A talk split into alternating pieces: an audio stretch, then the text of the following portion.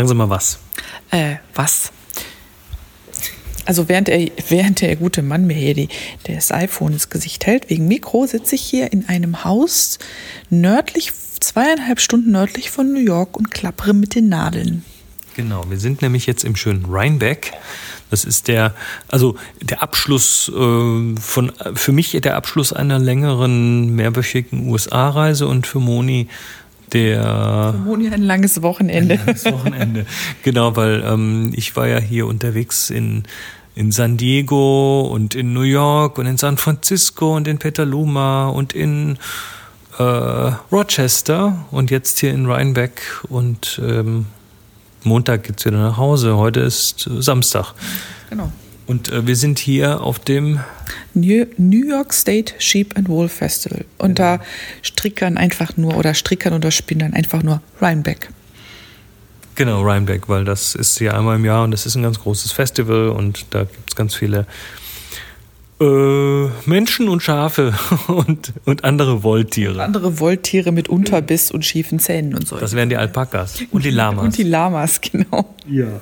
Ähm, ja, und während wir hier so ähm, unterwegs sind, ist ein ist ein Haufen tote Bäume bei Leuten angekommen. Ja, ist großartig. Also unser Buch sollte ja eigentlich schon ein bisschen eher rauskommen, aber wie es manchmal so ist, ähm, spielen verschiedene Dinge zusammen, sodass es dann am Ende doch etwas verspätet war. Also ein paar Wochen. Ein paar Wochen ist nicht weiter dramatisch. Und jetzt in dem Moment, wo wir selber gar nichts, äh, gar nichts machen können, nur aus der Ferne zuschauen können, schlagen die ersten Bestellungen ähm, unseres Buches bei den bei den Bestellern auf und wir kriegen und? jetzt, wir kriegen jetzt wunderbare Bilder getwittert, so von Unboxing von Büchern und solchen. Es ist so Hammer. Ich bin so begeistert, dass da äh, plötzlich Bilder so an allen Ecken und Enden auftauchen auf den verschiedenen Social Media und ein echtes Unboxing. Und das ist bei Büchern ja schon was, beim Buch ja schon was Besonderes.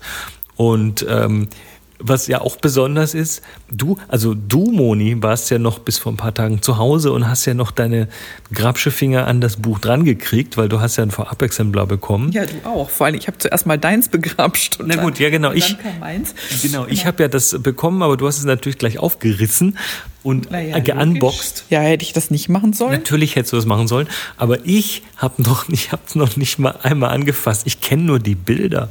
Ja, das ist, ich kann dir sagen, es fühlt sich auch sehr gut an. Aha.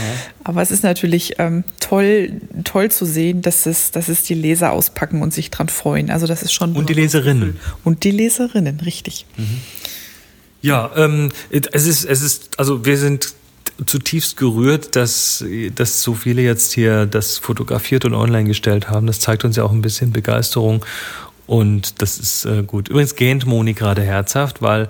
Nicht wegen der, nicht wegen der mangelnden Begeisterung, sondern es ist bei mir, äh, mein, mein, Organismus sagt, es ist irgendwie weit nach Mitternacht. Genau, und es ist 19.30 Uhr äh, Lokalzeit, aber ich bin ja super akklimatisiert mittlerweile nach äh, mehreren Wochen hier und du bist noch so ein bisschen man könnte sagen, ich bin ganz gepflegt neben der Spur. Gut, wir nehmen hier trotzdem auf. Ähm, ja, was ist sonst noch zu erwähnen?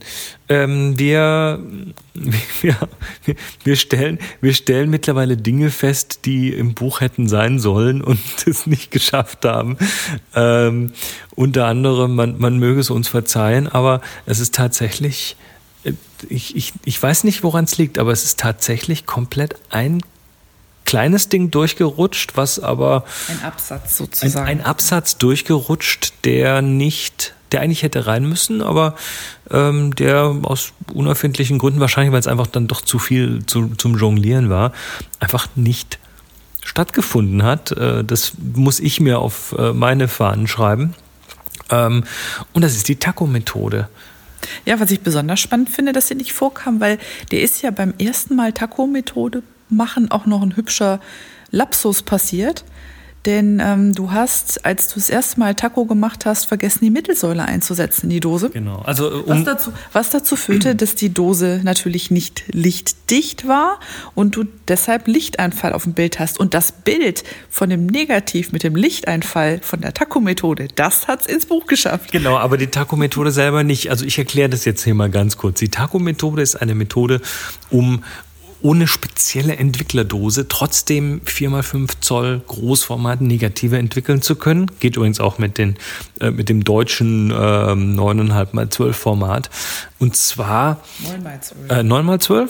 Mhm. 9,5x12? War da nicht immer eine halbe? Ich bin mir ziemlich sicher, dass es 9x12 ist. Okay, müsste ich nachschauen, weil ich habe es dann doch eher mit den amerikanischen Inches und Zöllen. Ähm, nee, also äh, man, man nehme quasi eine leere Dose mit Mittelsäule und äh, dann äh, biege man die Negative so nach innen. nach innen, dass man, dass man die kurzen Seiten des, von einem Negativ aneinander legt und einen Gummi drum macht. Und, und zwar mit der Emulsion nach innen. Ganz genau, das wollte ich sagen. Sonst hast du nämlich das Gummiband auf der Emulsion. Das willst du ja nicht. Genau, und dann kann man da äh, so, so vier Stück ungefähr in so eine Dose reinstellen und Mittelsäule nicht vergessen, sonst Lichteinfall und dann entwickeln. Und so kann man sich zumindest anfangs mal den Kauf einer speziellen 4x5 Zoll Spule äh, oder eines Doseneinsatzes sparen. Und das wäre so in einem Absatz noch abgehandelt gewesen und dieser Absatz ist irgendwie, ja, hat sich nicht materialisiert. nee, genau, der wurde nicht rausentwickelt. Tja, ne, das fällt ähm, so hinterher auf, wenn das Buch da ist. Ähm, ja, das äh, sei hiermit entschuldigt, hoffentlich. Da muss ja noch ein bisschen was übrig bleiben, falls wir mal eine Version, falls wir mal eine Auflage 2 rausbringen, da können wir das dann noch einfügen genau. unter, die, unter die Vergessenen und Errata genau. sozusagen. Da kann dann auch die Lockenwicklermethode, von der wir heute gehört haben, auch gleich noch mit. Genau, heute gelesen. Äh, ich weiß jetzt nicht mehr genau, wer es war, aber jemand hat sich aus Lockenwicklern einen äh, Filmhalter, sozusagen einen Filmhalter oder einen Spuleneinsatz für 6x9 Negative gebaut. Tja, ähm, tja, das war's, glaube ich, eigentlich schon. So ganz kurz, Grüße aus äh, Rhinebeck, New York, Upstate New York. Und Hier ist übrigens wunderbar Indian Summer. Sieht ganz, ganz großartig also, aus. Herbstfarben heißt das. ja, genau, Herbstfarben. Also die Bäume hier sind alle schon, ich würde mal sagen, so die gute, eine gute Hälfte bis zwei Drittel sind in der Farbe so von, von grün nach gelb und feuerrot umgeschwenkt. Und das bei knallblauem Himmel und ein paar Dramawolken ist wirklich extremst fotogen. Sehr hübsch, ja. Mal schauen, ob ich da noch ein paar Bildchen zusammenbekomme. Ich habe jetzt die, äh, die letzten Wochen dann doch sehr viel fotografiert. Aber nicht alle von den letzten Wochen hattest du so tolle äh, Blätter. Tja, ähm, von, von den Erlebnissen in Rochester äh, erzählen wir dann anderes Mal. Das wird auch mit Sicherheit auf den anderen Outlets, so Happy Shooting und so, wird das mit Sicherheit nochmal Thema werden, weil es war spannend, da mal so eine Privatführung im Technology Vault, also im großen Technologiekeller von Kodak zu bekommen und das ähm, muss ich auf jeden Fall noch erzählen und da gibt's dann, wird es dann auch irgendwann noch äh, Material davon geben, weil da haben wir natürlich auch mit Kamera und so was gemacht. Und ansonsten diverse Workshops, da wird sich noch, wird noch eines gehen. Jetzt machen wir wieder mal den Deckel zu, weil Moni gerade ganz vehement vor sich hingähnt. Naja, das ist ja nun schon weit über meiner Zeit und ich merke das dann da, daran, dass ich ins Bett gehen muss, dass irgendwann von Moni gähnt ein wenig bis Moni gähnt eigentlich nur ganz wenig mehr gar nicht, ähm, das so umschwenkt. Also wenn ich den Mund mehr auf habe als zu, dann heißt das, dass ich langsam ins Bett muss. Oder dass du zu viel redest, dann würde ich jetzt Zunge raus, genau. Ich ähm, würde sagen, wir verabschieden uns und äh, gähnst du nochmal herzhaft ins Mikro?